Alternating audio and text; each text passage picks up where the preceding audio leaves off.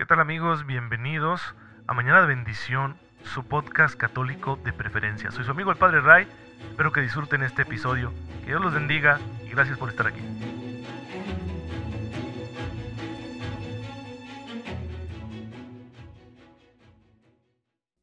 Muy buenos días hermanos, bienvenidos a su podcast católico Mañana de Bendición. Espero en Dios que se encuentren muy pero muy bien gozando de cada cosa buena que el Señor quiere darnos, especialmente de su gracia con la cual nosotros podemos asumirlo todo, vivirlo todo a la manera de Jesucristo nuestro Señor. Y así ser santos y encaminarnos al cielo sin que nada nos vaya a impedir gozar de la recompensa que Dios nos ha prometido, gozar del amor infinito, perfecto que nos está esperando al final de nuestra vida. Tenemos que llegar allá, no podemos perdérnoslo por nada del mundo, entonces por esa razón, pues hay que ser muy cuidadosos con nuestra fe, hay que estar muy abiertos a la gracia de Dios, hay que aprovecharla, hay que dejarla que dé fruto en nuestras vidas, que todos los días nos permita decirle que sí al Señor, que nos ayude a darle a Dios una respuesta generosa en el amor, en la adoración que le debemos a Él y en la honra y el servicio que debemos a nuestros hermanos, a nuestro prójimo. Ya saben ustedes que muchos hermanos nuestros lo han conseguido.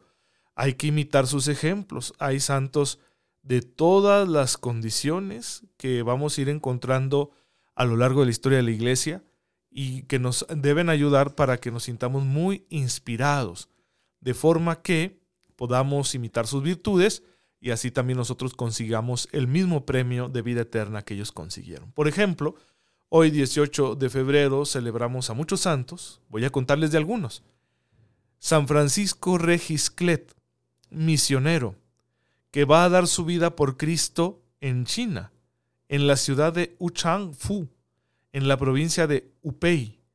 Se trata de un sacerdote de la congregación de la misión, es decir, eh, la de los padres vicentinos, fundada por eh, San Vicente de Paul va a ser enviado a China para evangelizar. Ahí, en medio de grandes dificultades, estará anunciando el Evangelio por 30 años, pero denunciado por un hermano que había abandonado la fe, después de una larga cautividad, fue estrangulado. Dio su vida por el Señor Jesús. Fíjense qué interesante que los santos permanecen firmes y alegres a pesar de las tribulaciones, como este santo sacerdote, que no desistió en su misión de continuar anunciando el Evangelio en aquellas tierras.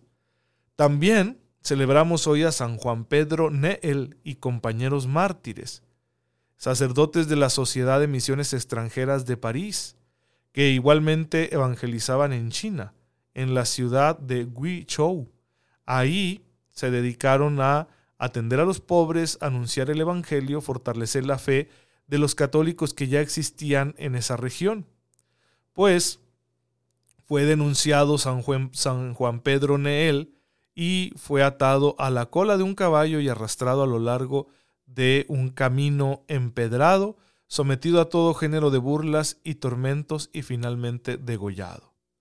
Con él sufrieron el martirio los santos Martín Wu Chuechen, Juan Shang Tianchen y Juan Shen Xiangen, Ahí disculpen la pronunciación, pero es que el chino mandarín no se me da mucho.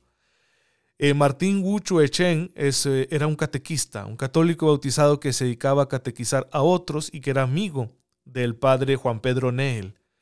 Y los otros dos, Juan Shang Tianchen y Juan Chen Jianchen, eran eh, neófitos, es decir, acababan de recibir el bautismo, acababan de ser iniciados en la fe su catecumenado había terminado y pues bueno, ni el tener tan poco tiempo ejerciendo la fe los libró de los tormentos y la muerte.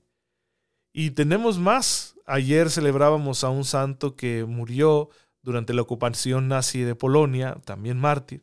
Hoy celebramos a otro, el beato Jorge Casira, en la ciudad de Resou, en Polonia, eh, presbítero de la congregación de los clérigos marianistas dio también su vida por Cristo, fue quemado, ellos fueron quemados, ¿sí? Por los nazis durante el tiempo que ocuparon eh, Polonia. Eh, tenemos también al beato Juan Pibuch, déjenme les cuento de él, sacerdote y mártir que fue encarcelado varias veces durante el reinado de Isabel I, esto en el siglo XVII, eh, por su condición de sacerdote, y que fue ahorcado en la ciudad de Southwark y seguidamente descuartizado. Y ustedes dirán, bueno, qué, crueldad, ¿no? O sea, ¿cómo va a querer el Señor todo esto? Dios no quiere nunca directamente el mal para sus hijos. ¿Por qué permite que nos veamos afligidos por muchas razones? Pero lo que está detrás de todos estos males es la libertad humana que está retorcida, que se ha desviado de su objetivo. El objetivo de la libertad es el amor, el bien, pero se ha desviado a causa del pecado y bueno, pues ahora tenemos una libertad que nos lleva a hacer el mal. Entonces, detrás de todas estas cosas tan crueles está la libertad humana, no Dios. La única manera que Dios tendría de, evitarnos esto sería destruyéndonos. Y no nos va a destruir. Porque Él tiene todo el poder para arreglar las cosas quizá de un modo que no alcanzamos nosotros a comprender. Lo ha hecho al enviarnos a su Hijo, el Verbo encarnado. Al encarnarse el Verbo, Dios está tomando una determinación, la de salvarnos a través de nuestra propia condición humana, a través de aquello que ha sido instrumento del pecado. Si no existiera la condición humana, no tendríamos nosotros una vida de pecado. Entonces el Señor va a meterse en nuestra condición humana para que a través de esa misma condición humana llegue el remedio para que seamos salvados, el remedio para el pecado. Así que por eso la vida de los mártires demuestra esta verdad. No ceden a la crueldad en su espíritu. No protestan, sino que aceptan lo que el Señor les tiene preparado, sabiendo que no es Dios quien los está haciendo sufrir de esta manera sino que es a través de su condición frágil y débil como Dios va a mostrar su poder. Entonces los tormentos podrán doblegar la condición mortal, podrán doblegar nuestro cuerpo, pero no nuestro espíritu, porque éste es libre y está en manos de Dios. Y así queda patente, manifiesto ante el mundo que el poder de Dios es más grande que todas las crueldades de la humanidad. Y de esa manera el Señor sigue actuando para mostrarnos que la redención se da a través de nuestra misma condición humana. Así que hay que dejar que Dios se encarne en nosotros, que Dios se apodere de nuestro ser y que se manifieste a través de todas nuestras facultades y cualidades, a través de nuestra manera de pensar, de sentir y de actuar. Bien hermanos, pues ya muchos hermanos lo han logrado, a ellos les pedimos su intercesión. Y la iglesia está llena de estos episodios de santidad, aunque también de episodios críticos, porque es un organismo vivo, la iglesia está creciendo continuamente y por eso experimenta crisis. Pero el Señor la asiste y le va ayudando a sobreponerse de manera que continúe fiel a su misión y siga mostrando el misterio del amor de Dios en Cristo a todos los pueblos de la tierra. Por eso estamos estudiando historia de la iglesia, para que luego vayamos comprendiendo por qué la teología católica ve a Jesús como lo ve, porque digamos que el mensaje cristiano se actualiza en cada época histórica. Vamos conociendo estas épocas que atraviesa la iglesia en el tiempo. Son cuatro grandes etapas. La iglesia antigua ya la vimos, la iglesia medieval también. Estamos en la iglesia durante la edad moderna. Y veíamos el día de ayer el sistema político social preponderante en los países católicos, en las naciones mayoritariamente católicas que era el absolutismo. Y esto le va a dar problemas a la iglesia, por supuesto.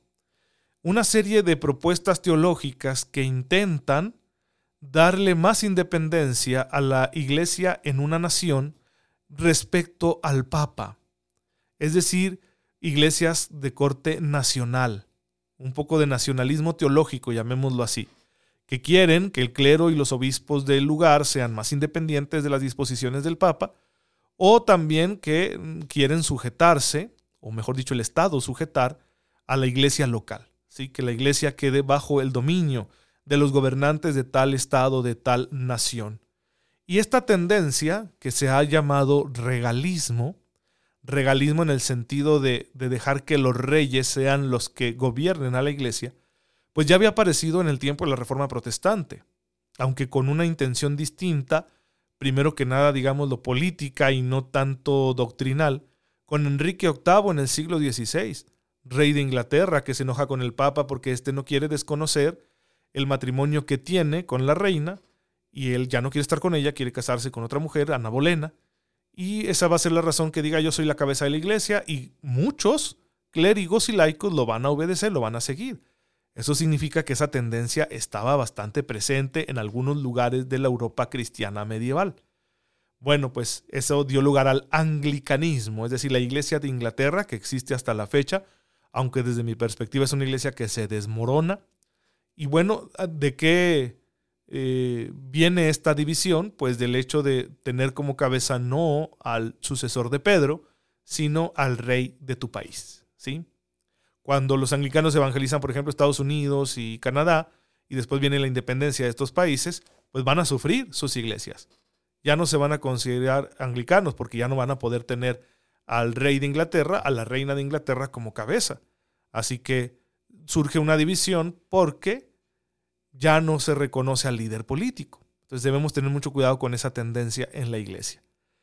Y va a tener varias manifestaciones que no llegaron a ser una separación como la de la iglesia anglicana, pero fueron puntos bastante críticos. Una de las expresiones de esta tendencia fue el llamado galicanismo. Se trata de un movimiento teológico francés, cuyas raíces se remontan a la Edad Media. Fue esencialmente un intento de limitar la autoridad del Papa en toda Francia por medio de las llamadas libertades de la Iglesia francesa. El término galicano quiere decir francés, porque el nombre romano de Francia era Galia. ¿sí? Entonces, un galicanismo se puede aplicar, por ejemplo, para un término que ha pasado del francés al español. Diríamos, es un, un galicanismo, que significa que es una palabra que nos influyó del francés. Por ejemplo, que usemos mucho el, el, petit, para decir una talla. ¿Sí? Eso diríamos es un galicanismo, una palabra francesa que se ha quedado en el español. Eh, sin embargo, en el, en el tema eclesiástico, galicanismo se refiere a esta tendencia teológica. Fíjense que en el siglo XVI hubo un movimiento de, de clérigos franceses que llegaron a pedir que el Papa dejara de nombrar obispos en Francia y lo hiciera en su lugar el rey.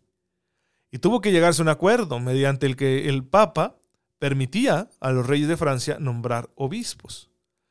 Y de aquí surgieron dos formas de galicanismo. El llamado galicanismo real, que limitaba el poder del Papa, la autoridad del Papa sobre la Iglesia de Francia, dándoselo más al rey, y el galicanismo episcopal, que limitaba el poder o la autoridad del Papa sobre los obispos que estaban en Francia, como para que en asuntos canónicos, litúrgicos, doctrinales, pastorales, fueran ellos los que tuvieran la última palabra. El concilio de Trento, que estaba enfocado en la cuestión protestante, no quiso tocar el tema de la iglesia, del concilio de Trento no nos dio una eclesiología, porque sabía que esto podía suscitar también nuevos conflictos, ya que los eh, sacerdotes y obispos franceses se habían acostumbrado a esa cierta independencia. De hecho, en Francia al principio no aceptaron algunos de los decretos del Concilio de Trento. En el año 1663, los eh, teólogos de la Universidad Sorbona de París, que eran galicanistas, que querían más independencia para la Iglesia de Francia, publicaron una declaración que fue asumida por la mayoría del clero francés en el año 1682 una fórmula conocida como los cuatro artículos galicanos y que fueron promovidos por el gran predicador y obispo Bosuet. ¿sí? Este era un hombre muy célebre y estuvo promoviendo los cuatro artículos del galicanismo. Eh, el primer artículo negaba cualquier forma de poder temporal del Papa, rechazaba su autoridad sobre los asuntos temporales y civiles. El segundo reconocía los decretos de un concilio anterior a Trento, el concilio de Constanza, que establecían la supremacía del concilio sobre el Papa, un defecto al que se le ha llamado conciliarismo. El tercer artículo insiste en la inviolabilidad de las antiguas libertades de la Iglesia galicana, que les he dicho vienen desde el siglo XVI. El cuarto artículo afirmaba que los decretos del Papa no eran irreformables sin el consentimiento de los obispos de la Iglesia de Francia. Pues estos artículos fueron condenados por el Papa Alejandro VIII en el año 1680. Y la Iglesia en el resto del mundo rechazó estos postulados de los obispos franceses. Curiosamente, lo mismo hizo el rey Luis XIV, porque no le estaban dando a él su lugar. ¿sí? Posteriormente, en el año 1693, el rey Luis XIV, el rey Sol, va a desconocer los cuatro artículos propuestos por los líderes de la iglesia francesa. Y en ese sentido, el galicanismo va a ir cediendo, no triunfó, no llegó a consumar, consumarse una separación. Fue una tendencia relativamente fuerte por más de un siglo, pero eh, Roma fue respondiendo hasta que con el Papa Pío IX, eh, en 1864, y con el Concilio Vaticano I, desapareció por completo el galicanismo. Sin embargo, este movimiento surgido en Francia tuvo sus réplicas en otros lugares. Por ejemplo, en Alemania. En Alemania tenemos a un hombre, Juan Nicolás von Hontheim, obispo auxiliar de Treveris, una ciudad importante en Alemania, que tomó el nombre de Febronio y escribió una obra que se llama De Statu Ecclesiae, sobre el estado de la iglesia, en el que habla de los límites de la autoridad del Papa. Para Febronio, son solo los obispos los únicos jueces de la fe por derecho divino. Ellos son los que, con la ayuda de la potestad civil, pueden incluso deponer al Papa si se sale fuera de sus atribuciones y competencias porque el Papa solo es el primero entre iguales y la parte ejecutiva de las decisiones de la Iglesia pertenece a los obispos. Ninguna ley del Papa tiene valor si no es aprobada por los obispos de una nación. ¿sí? El febronianismo encontró muy buena acogida en Alemania y especialmente en el rey José II de esta nación que posteriormente se llamaría Austria-Hungría en ese entonces me parece que todavía era el imperio, el Sacro Imperio Romano Germánico. Y dio paso entonces a otra forma de este tipo de tendencia que sería el josefinismo, que toma su nombre del emperador José II. Dicen por ahí que fue su, el canciller de, de la antecesora de José II, la emperatriz María Teresa, el que empezó a copiar las ideas de, de Febronio y las llevó a la corte austriaca. El canciller eh, se llamaba eh, Conde Kaunitz. Él empezó a intentar que la iglesia en Austria y todos los dominios austriacos se separara de la autoridad papal. El emperador José II tomó de nuevo este, este tema de reforma eclesiástica y empezó a impedir a los obispos austriacos que pudieran comunicarse libremente por escrito con el Papa. De manera que ejerció una radical y metódica supresión de las prerrogativas de la Iglesia. Empezó a suprimir congregaciones religiosas, eh, a pedir un impuesto a todos los actos de culto que se realizaran dentro de sus dominios, una nueva legislación estatal acerca del matrimonio, que desconocía el concilio de Trento, lo, declarado por el concilio de Trento.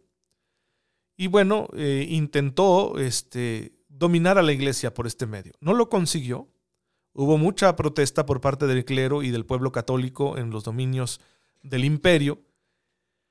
Y cuando ya empezaba a ceder, ¿verdad? Para no ser tan estricto en su manera de intentar eh, controlar a la iglesia, pues le llegó el día de su muerte y entonces su sucesor, Leopoldo I, eh, decidió continuar con esta obra de, de José II, dejar atrás los acuerdos a los que se estaban llegando ya debido a las protestas, y al parecer hubiera triunfado el emperador eh, Leopoldo I al separar completamente a la iglesia de su región, de Austria, de la autoridad papal.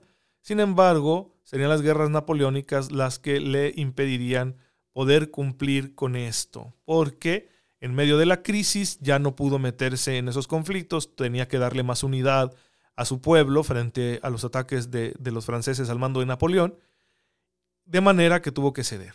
Y ya la iglesia de Austria tampoco se separa de la autoridad papal. Pues ahí está el peligro que tenemos de los nacionalismos que se meten también en nuestra teología y en nuestra organización eclesiástica es un problema serio. Actualmente hay tendencias eh, así, de ese signo. Especialmente en Alemania, ustedes habrán visto las noticias, el famoso sínodo alemán, donde están pues prácticamente echando abajo toda la doctrina, ¿no? Partes muy importantes de la doctrina y, y un montón de cosas de disciplina eclesiástica también. Entonces, eso es una señal de que a veces no se ve, no se contempla la unidad de la iglesia como debe ser, universal. Desde el principio así la ha querido el Señor. Y la iglesia se ha mantenido y ha derramado mucha sangre por mantener su carácter universal y no ceder a los intentos de privatización, de nacionalización. Hemos de estar atentos para que ese peligro no continúe, no se nos meta el virus del regalismo, del nacionalismo, del cesaropapismo, que son como adjetivos que le podemos dar a esa tendencia, y permanezcamos fieles a la universalidad de la iglesia. En materias disciplinares, en materias pastorales, podemos decir que la iglesia puede descentralizarse bastante, porque serán los obispos de cada nación los que conozcan mejor las cuestiones culturales que exijan tal o cual eh, reforma disciplinaria, organizacional, pastoral dentro de la iglesia. Pero en cuanto al dogma y la moral, no podemos tener nacionalismos. Porque no es que algo sea bueno en Alemania y aquí en México sea malo, o en África algo sea bueno y en las Filipinas sea malo. Si somos cristianos asumimos la misma fe y la misma moral. Que si aquí los seminarios duran ocho años y en Europa duran cinco, ese es un asunto que corresponde a las iglesias nacionales porque es una cuestión disciplinar. Que si aquí tomas unas pláticas prebautismales que te duran cinco años, que me parece demasiado, pero bueno, y en Estados Unidos tienes que hacer un curso de un año, eso corresponde a los obispos del lugar porque son cuestiones pastorales disciplinares. No son cuestiones propiamente doctrinales o morales. Entonces hay que distinguir los campos. Por eso el Papa le puede decir a los obispos de México, ¿saben qué? Ahora ustedes decidan cuántos años va a durar la formación en sus seminarios. Ya no me pidan permiso a mí para hacer modificaciones en ese sentido. Y está bien, porque eso es disciplina eclesiástica, no es dogma, no es moral. Así que debemos distinguir muy bien estas dos realidades. Un error eclesiológico sería decir que todas las normas disciplinares y pastorales de la iglesia en todo el mundo deben ser las mismas. Pero también es un error eclesiológico decir que el dogma y la moral pues van a cambiar según la nación, según los obispos de cada lugar. No, debemos evitar esos dos extremos que las iglesias locales tengan libertad en las materias que les corresponden, ¿sí? en la pastoral, en la disciplina, en la organización, pero que la iglesia universal conserve su unidad en lo dogmático y en lo moral. Pues ahí está simplificada la propuesta más equilibrada que hace la iglesia en su manera de entenderse a sí misma. Así que en esa etapa de la historia, con el galicanismo, el febronianismo, el josefinismo, tuvimos intentos ¿sí? de separar a la iglesia, de separar grandes porciones de la iglesia debido a un error eclesiológico.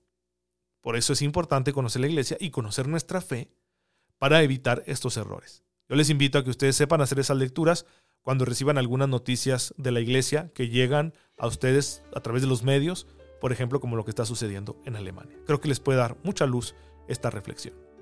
Te damos gracias, Padre, porque no permites que sea destrozada la unidad del cuerpo de tu Hijo. Concédenos a nosotros ser valientes defensores de esta misma unidad, amando a todos aquellos con quienes compartimos la fe y para que así formemos un solo rebaño, como Cristo nos enseñó. El que vive y reina por los siglos de los siglos. Amén. El Señor esté con ustedes. La bendición de Dios Todopoderoso, Padre, Hijo y Espíritu Santo, descienda sobre ustedes y los acompañe siempre. Muchas gracias hermanos por estar en sintonía con su servidor. Cuídense mucho, pórtense muy bien. Oren por mí, yo lo hago por ustedes y nos vemos mañana, si Dios lo permite.